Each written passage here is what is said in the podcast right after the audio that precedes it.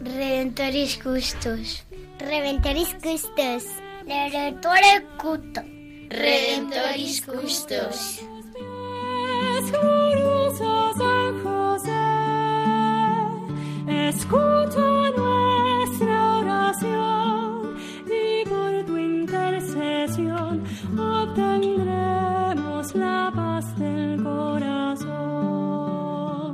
Comienza Redemptoris Custos, dirigido por el Padre Leocadio Posada. En Nazaret, glorioso San José, cuidaste al niño Jesús, pues por tu gran virtud fuiste digno custodio de la luz. Del Evangelio según San Mateo. José, hijo de David, no temas recibir a María, tu esposa, pues lo concebido en ella es obra del Espíritu Santo. Dará a luz un hijo, y le pondrás por nombre Jesús, porque él salvará a su pueblo de sus pecados.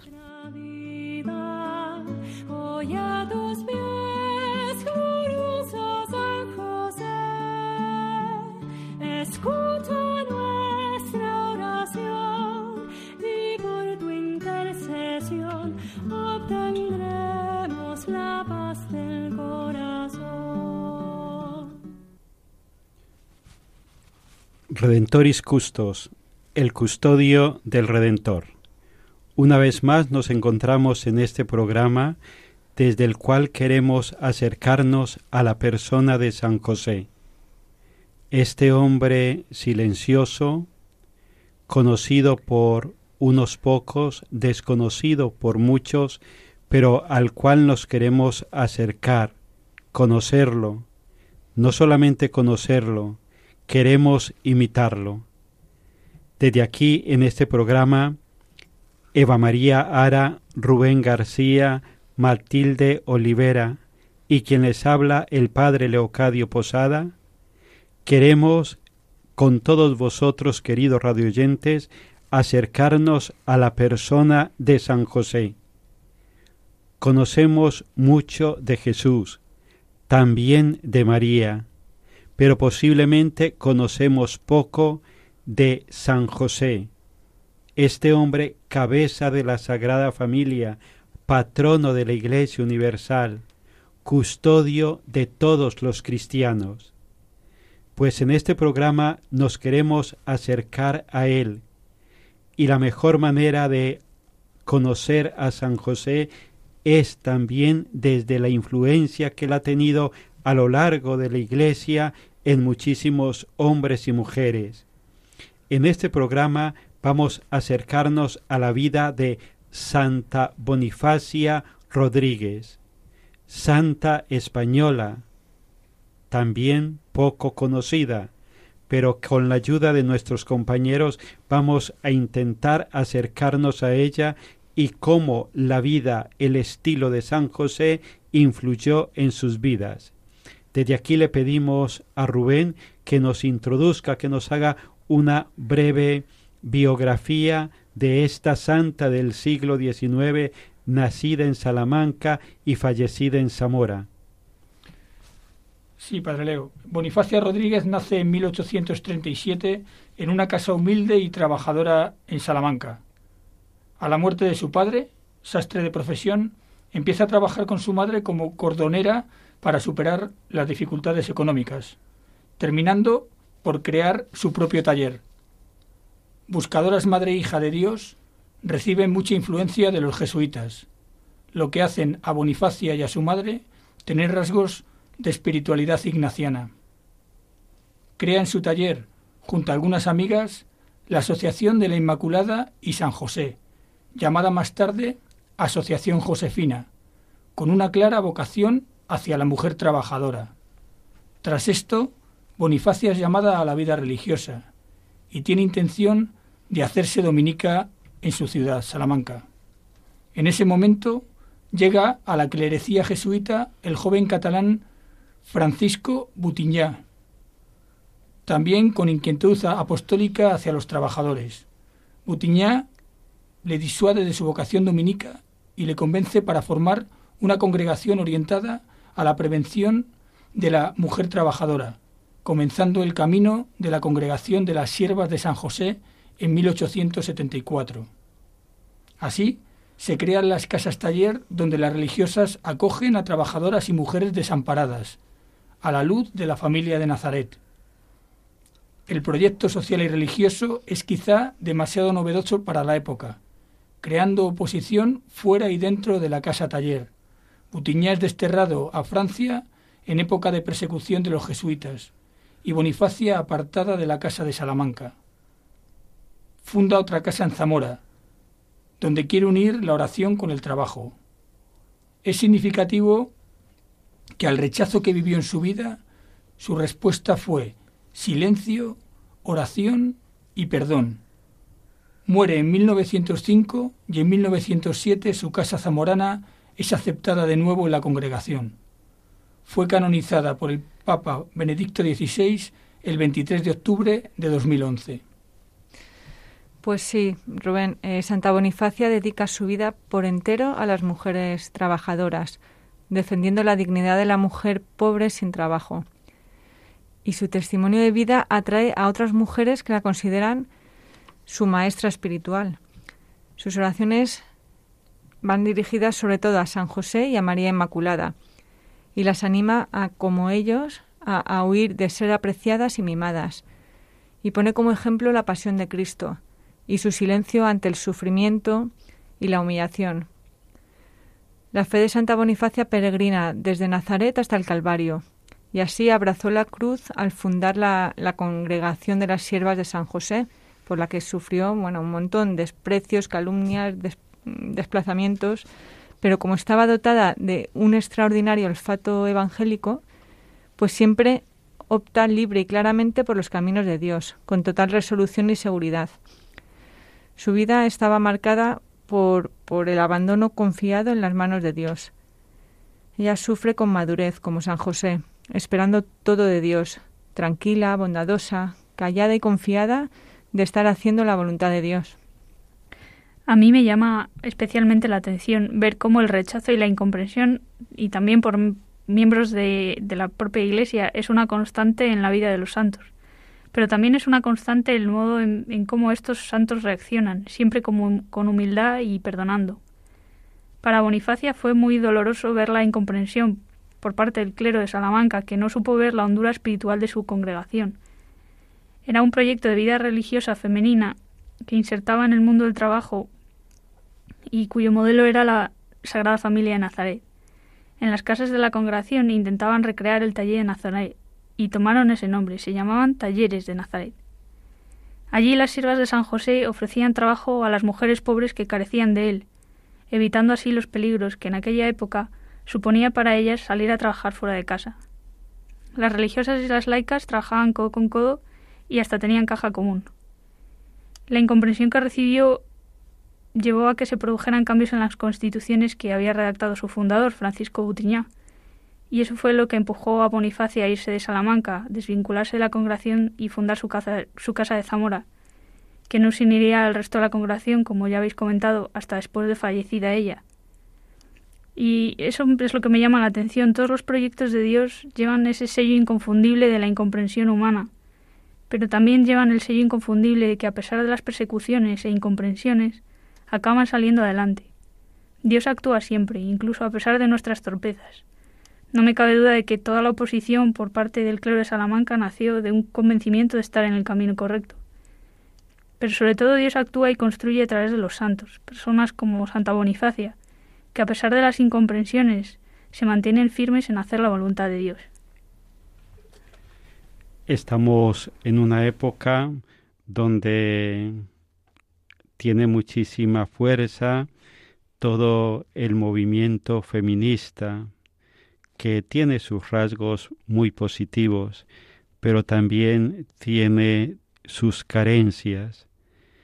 Qué grande el ver a Santa Bonifacia, esta mujer que contemplando a la Sagrada Familia, contemplando a San José, a María, a Jesús, sabe descubrir esos rasgos de la dignidad de la mujer, sobre todo el rasgo de la mujer trabajadora, donde ella, desde la oración y el silencio, desde la contemplación de Cristo, de María y de José, aprende a descubrir esas nuevas formas de vivir el trabajo, de la inserción laboral de la mujer, donde se reconoce esa dignidad que Dios da al trabajo, tanto al trabajo del hombre como al trabajo de la mujer.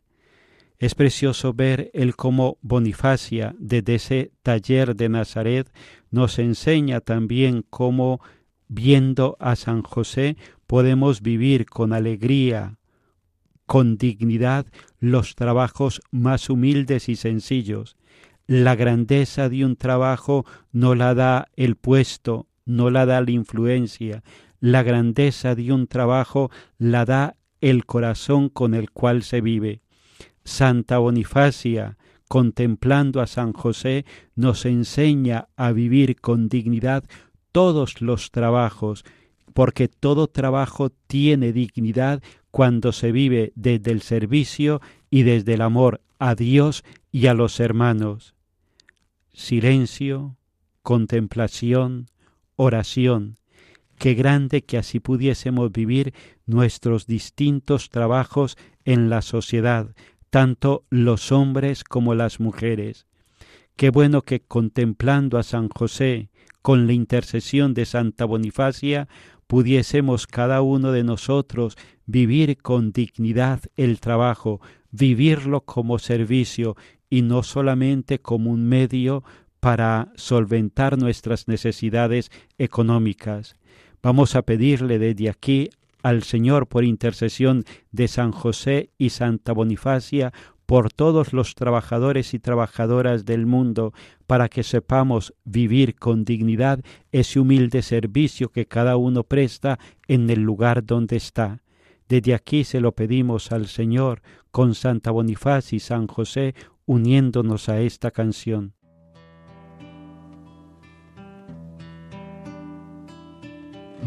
Yo no soy digno de entrar en su hogar, y mucho menos de llegarle a amar.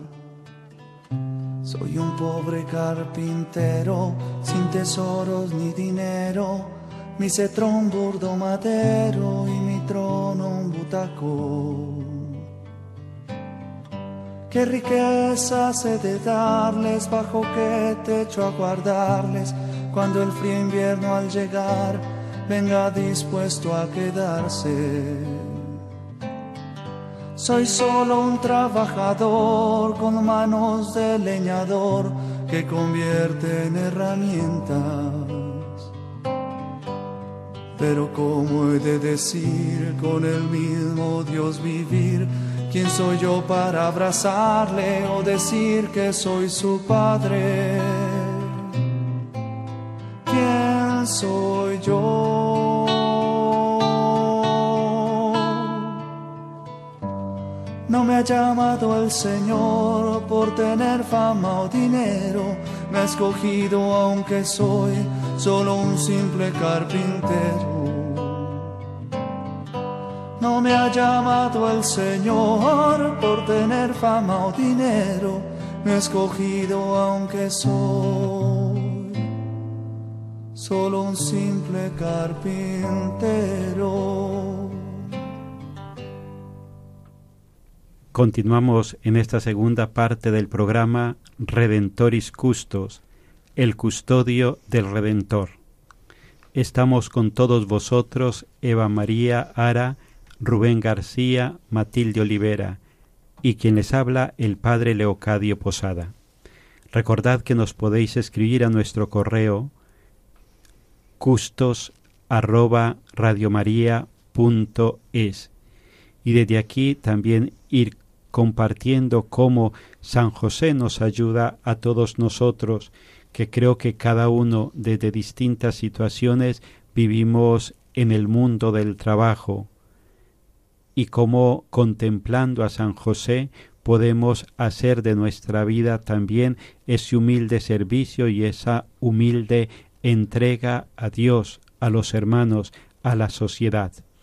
En este programa estamos viendo la vida de Santa Bonifacia Rodríguez, santa española del siglo XIX, y contemplando cómo en ella la persona de San José creó un estilo nuevo, una forma muy concreta de vivir el trabajo y en concreto cómo Santa Bonifacia abrió en medio de la Iglesia y en medio de la sociedad un estilo nuevo para que la mujer pueda vivir integrada y con dignidad ese servicio también, ese servicio puesto a la, para ayudar a la sociedad nos estamos acercando a esa forma de cómo ella concibió el trabajo, viviéndolo dentro el marco del taller de Nazaret. Ella contemplando el taller de Nazaret, donde José y Jesús trabajaban, ella ve ahí una clara referencia de cómo se puede vivir el trabajo desde este contexto. Muchas veces nuestros contextos de trabajo se pueden convertir hasta cierto punto agobiantes, lugares donde queremos que se cumpla el horario laboral para salir lo más rápido posible. Qué grande sería el que en cada lugar de trabajo hubiese hombres y mujeres como Santa Bonifacia, que, influidos por San José, puedan hacer del lugar del trabajo un taller de Nazaret. ¿Es posible o es una utopía? Para Santa Bonifacia no fue una utopía. Ella intentó hacerlo realidad con este grupo de mujeres que, siguiendo su inspiración, intentaban vivir desde ahí el trabajo, desde el silencio, la entrega, el amor a Dios y a los hermanos. Y desde aquí pues continuamos compartiendo sobre con todos vosotros y le doy la palabra a Eva para que nos ayude a continuar esta reflexión con Rubén y Matilde sobre la vida de Santa Bonifacia y San José. Pues sí, así como la fe, el amor y la esperanza son los ejes de la vida de San José y de toda vida cristiana, también lo es así en el caso de Santa Bonifacia. Y, se ve como la entrega de San José aparece tejida de ese entrecruzarse de amor fiel, de fe amorosa y de esperanza confiada, especialmente ante el rechazo de las hermanas del taller de Salamanca. En ese sentido, San José también es modelo para nosotros en tiempos de persecución. Él no puso en duda los planes de Dios al ser perseguido, tampoco se escabulló ni rechazó su misión. San José afronta las persecuciones con absoluta confianza en Dios y vemos cómo huye a Egipto y vuelve de Egipto poniendo de su parte todo lo que puede, pero sin dudar de los planes de Dios.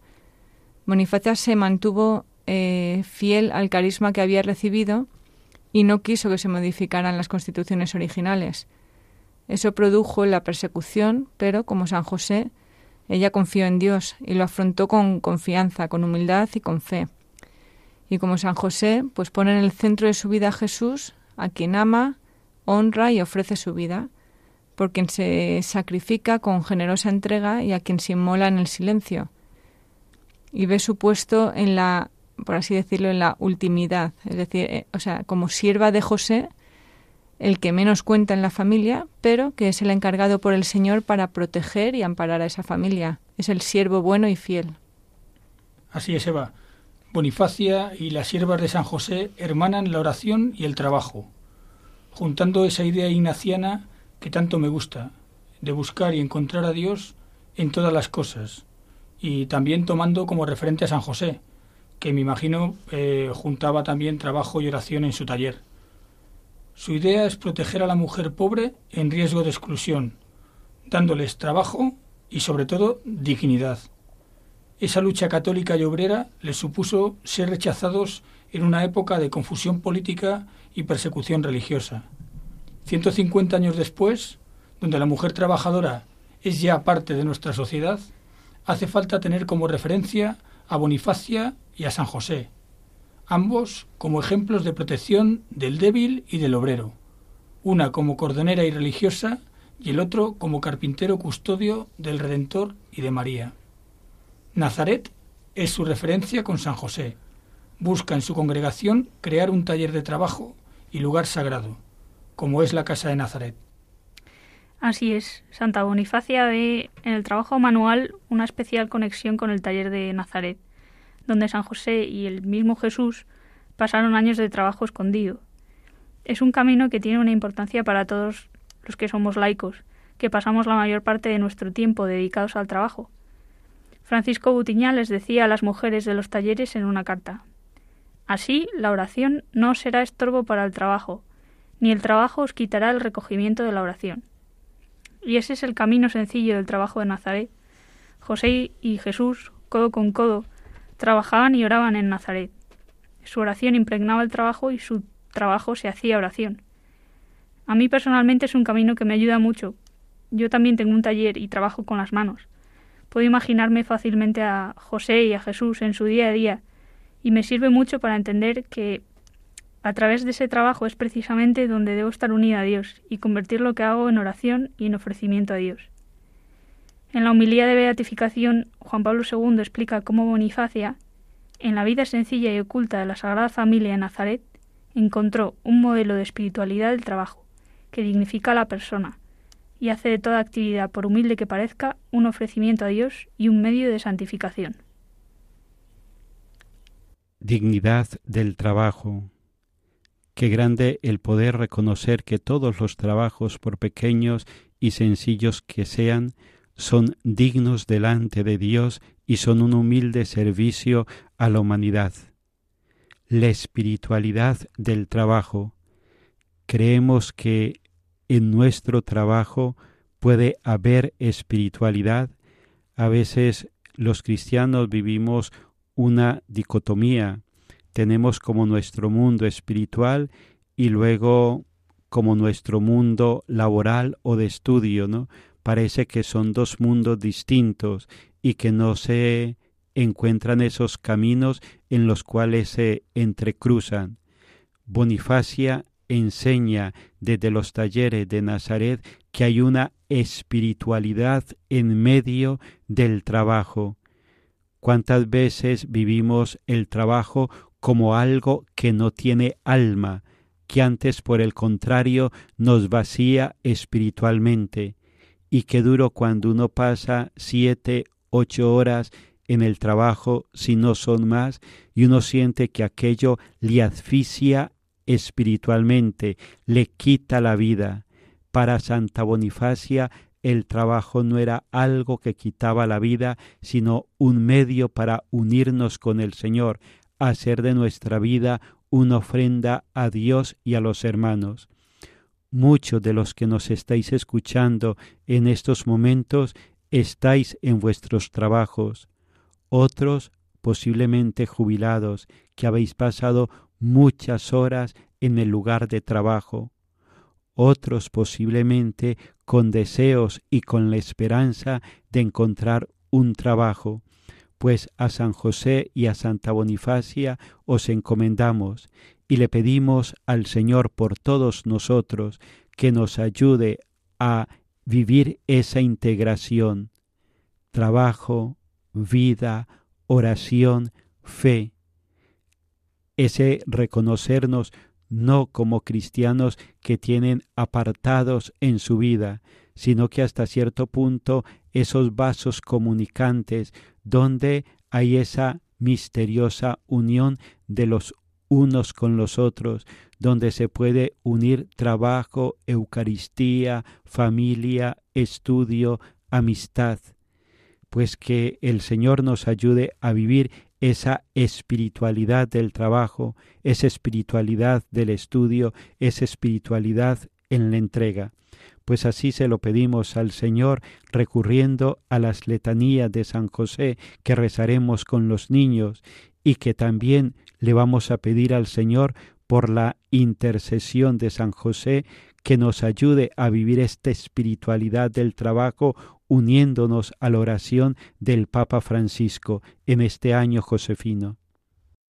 Terror de los demonios. Ruega por nosotros. Protector de la Santa Iglesia. Ruega por nosotros. José Valentísimo. Ruega por nosotros. José Fidelísimo. Ruega por nosotros. Tacote. Ruega por nosotros.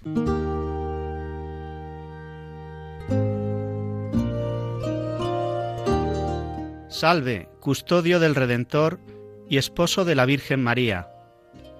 A ti Dios confió a su Hijo. En ti María depositó su confianza. Contigo Cristo se forjó como hombre. Oh bienaventurado José, muéstrate, Padre, también a nosotros, y guíanos en el camino de la vida. Concédenos gracia, misericordia y valentía, y defiéndenos de todo mal. Amén.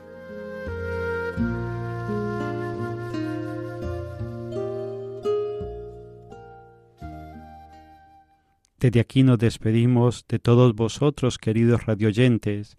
Ha sido para nosotros una alegría el poder estar en este tiempo con todos vosotros. Hemos estado Eva Ara, Rubén García, Matilde Olivera y el padre Leocadio Posada, quien les habla. Hemos compartido con todos vosotros sobre la vida de Santa Bonifacia Rodríguez y San José, el cómo tanto uno como otro nos ayudan a vivir esa integración del trabajo, la fe, la vida, pues a ellos nos encomendamos, encomendamos vuestras vidas, vuestras familias, vuestros trabajos, y que toda nuestra vida sea una humilde alabanza a Dios. Estemos donde estemos y hagamos lo que hagamos, que lo hagamos con dignidad, que lo hagamos con humildad, que lo hagamos con amor. Que San José y Santa Bonifacia nos ayuden a vivir en el taller de Nazaret.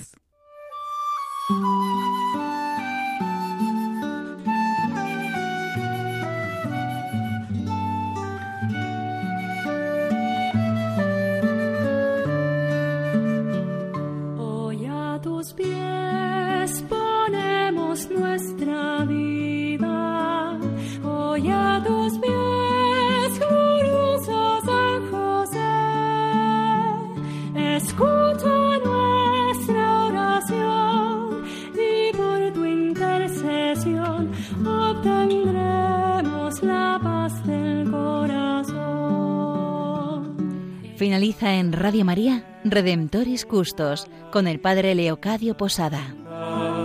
En Nazaret, glorioso San José, cuidaste al niño Jesús, pues por tu gran virtud fuiste digno custodio